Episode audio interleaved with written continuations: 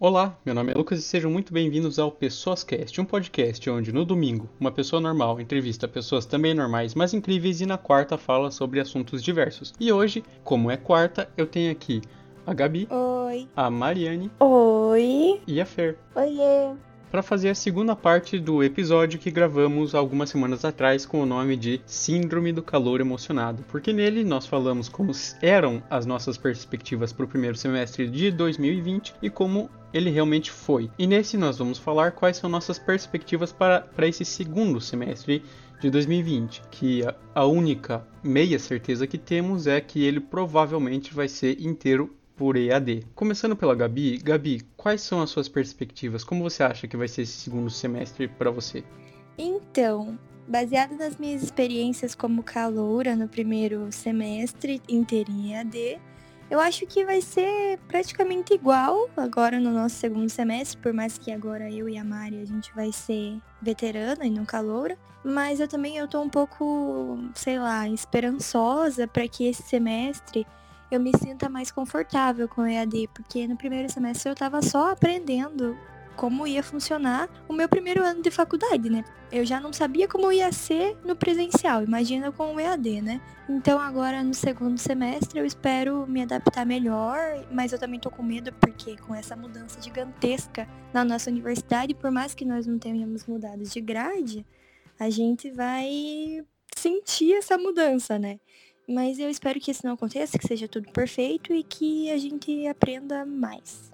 A Gabi falou sobre essa grande mudança e para deixar mais claro para quem está nos ouvindo e não estuda na mesma instituição, é que no fim de 2019 o grupo Anima comprou a Unicuritiba.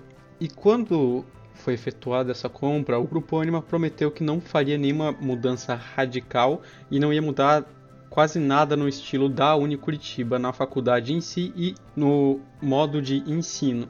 Mas, agora no final desse primeiro período, o Grupo Anima pegou todo mundo de surpresa quando anunciou várias demissões, tanto de professores como de funcionários da instituição, e mudanças extremamente radicais no modo como são lecionadas as aulas e nas grades dos cursos. Anunciaram, fizeram essa mudança sem nenhuma discussão por parte da comunidade acadêmica, nem com os professores, nem com os coordenadores, com ninguém. Apenas impuseram e falaram agora vai ser assim e vocês que se virem. E isso deu muita discussão e continua tendo muita discussão. Nós ainda estamos cercados de várias incertezas sobre como vai ser esse, esse segundo semestre. E Fer, quais são as suas perspectivas?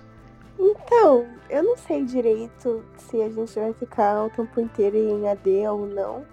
Eu, na verdade, prefiro que a gente fique, porque eu prefiro ficar em casa e aprendendo pelo, assim, pelo computador do que ter que ir para a faculdade e fazer rodízio de aula, que é mais ou menos as medidas que eles estão falando.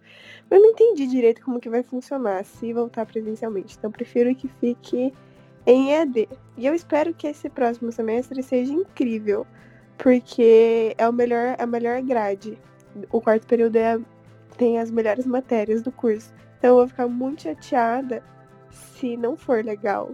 E Mariane, para você, quais são as suas perspectivas? Eu compartilho do pensamento da Fer e do Lucas. Eu, de fato, espero que continue em AD. Espero que a faculdade e os órgãos responsáveis pensem no sentido de segurança mesmo e que não adianta apressar as coisas porque a gente tem que fazer as coisas pensando na qualidade e não só no desespero.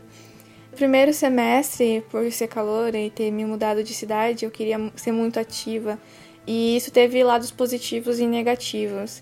Para esse semestre, ainda com cenário de pandemia, as expectativas é estar mais organizada, mais centrada é, aproveitar os conteúdos, as, as oportunidades que aparecerem e também explorar as áreas de interesse, porque principalmente motivado pela pandemia, essa incerteza, essa instabilidade, tenho andado muito preocupada com o futuro, então eu espero estar mais centrada.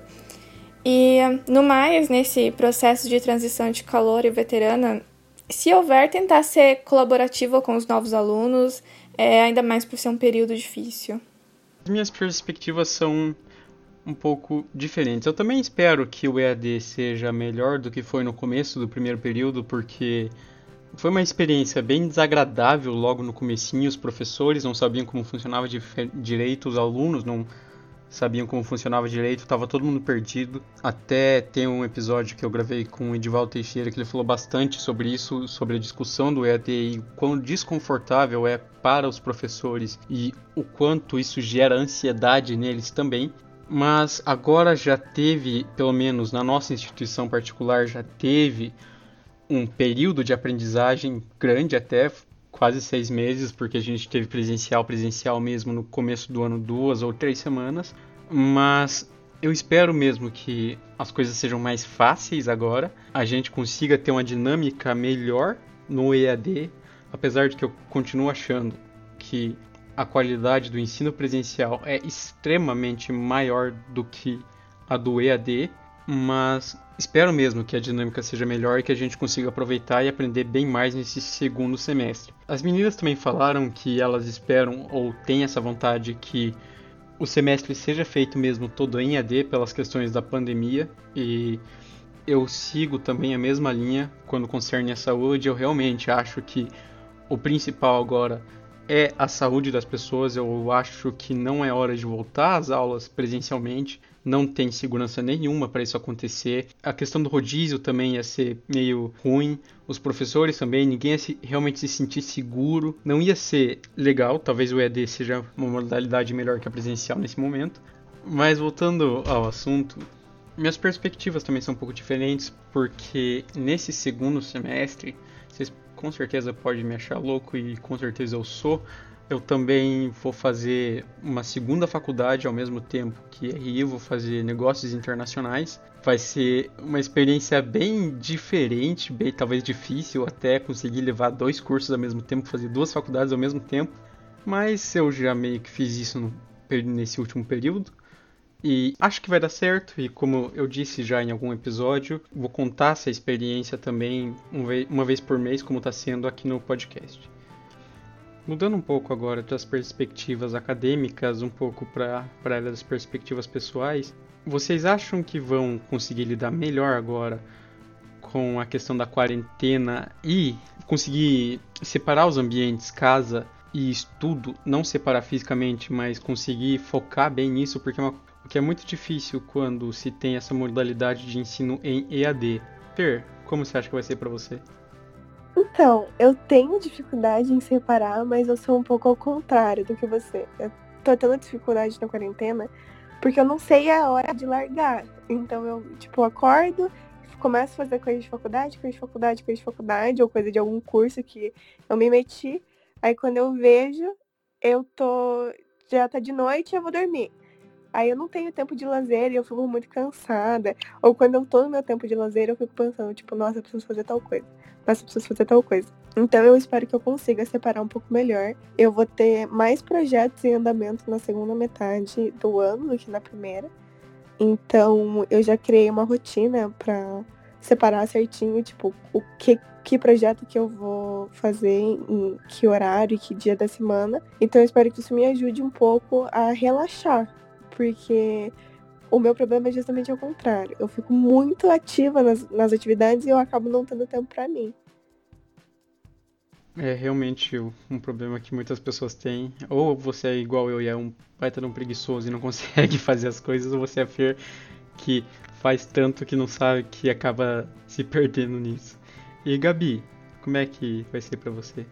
Então, eu também sou. Na verdade, eu acho que eu sou um pouco dos dois. Porque ao mesmo tempo que eu sempre tive uma rotina de estudo, eu consigo dividir bem o que é hora de lazer, o que é hora de estudo. Agora, nessa quarentena, quando eu tava no começo, assim, do meu primeiro semestre como caloura, eu tinha muito medo de, por exemplo, não dar conta ou eu me perder nos assuntos e acabar, tipo, não entendendo mais nada pro resto do semestre, ser uma péssima aluna. Eu tinha muito medo disso. Então eu sempre fazia tudo direitinho. Tinha aulas que eu não assistia durante o horário da aula, mas no outro dia eu já assistia a aula gravada e já colocava tudo em, em ordem. Então eu sempre estava assim um dia, sabe? Daí, agora nas férias, quando iniciou as férias, eu pensei, não, eu tenho coisa para fazer, eu já sei quais são os meus projetos das férias, porque eu, eu fiquei um tempo sem fazer as minhas atividades de inglês, então eu tinha que botar elas em dia. Então, isso foi o meu objetivo das férias e realmente eu consegui. Só que, hum, fora isso, eu tinha planejado fazer é, uns cursos de extensão eu, e eu tinha planejado fazer três, eu fiz só um. E, e não foi por falta de tempo, foi por falta, assim, de vontade mesmo, sabe? Porque eu fiquei pensando, ah, amanhã eu vou acordar a tal horário fazer o curso. Aí, tipo, eu acordava, eu ficava, ah, meu, tenho o dia inteiro, né? Tô de férias, e eu acabava não fazendo. Então isso tá me prejudicando bastante nas férias. E eu meio que deixei é, ficar em folga, assim, as férias, sabe? Então agora no início do segundo semestre eu espero, tipo, voltar a ficar mais dedicada do que eu estava acostumada a ser. E eu espero fazer também tudo certinho da faculdade, mas eu também espero fazer outras coisas que eu tinha me dedicado e acabei não fazendo, sabe? Mas é, diferente assim, muita gente que entrou na faculdade já tendo um foco, que eu vou fazer tantas atividades de extensão, eu vou me inscrever naquilo, eu vou fazer esse projeto. Eu acho que eu não, não fui essa pessoa, sabe? Eu fui, eu fui devagar. Eu pensei, tipo, meu, esse ano eu vou entrar na faculdade e eu vou sentir o que é a faculdade. Daí veio toda a pandemia e tal, deu um rolo, mas, mas ainda tá sendo esse o meu objetivo. Esse ano eu vou sentir o que eu tô fazendo. Depois, talvez ano que vem, eu me inscreva em uns projetos de extensão, para daí eu me sentir mais à vontade e mais segura no que eu tô fazendo, sabe? Mas agora, na continuação desse segundo semestre, eu espero relaxar de novo e, me, e focar só nos objetivos do semestre mesmo, sabe? Até uma dica aqui para quem tá escutando que me ajudou bastante no começo do EAD. Eu acabava dormindo muito tarde, uh, dormindo muito tarde, acordando muito tarde também. Eu não conseguia acompanhar direitinho todas as aulas, acordar cedo para acompanhar as aulas. E as aulas estavam sendo gravadas também, aí eu acabava assistindo elas gravadas de tarde ou de noite, mas não era assim saudável. Essa falta de rotina não não estava fazendo bem para mim. Uma coisa que me ajudou muito foi ter uma rotina de sono. Não precisa ser, ah, vou dormir 8 horas todos os dias, ou vou dormir 7 horas todos os dias, ou vou dormir 9 horas todos os dias. Mas ter mais ou menos uma hora para dormir, assim, ah, vou dormir meia-noite.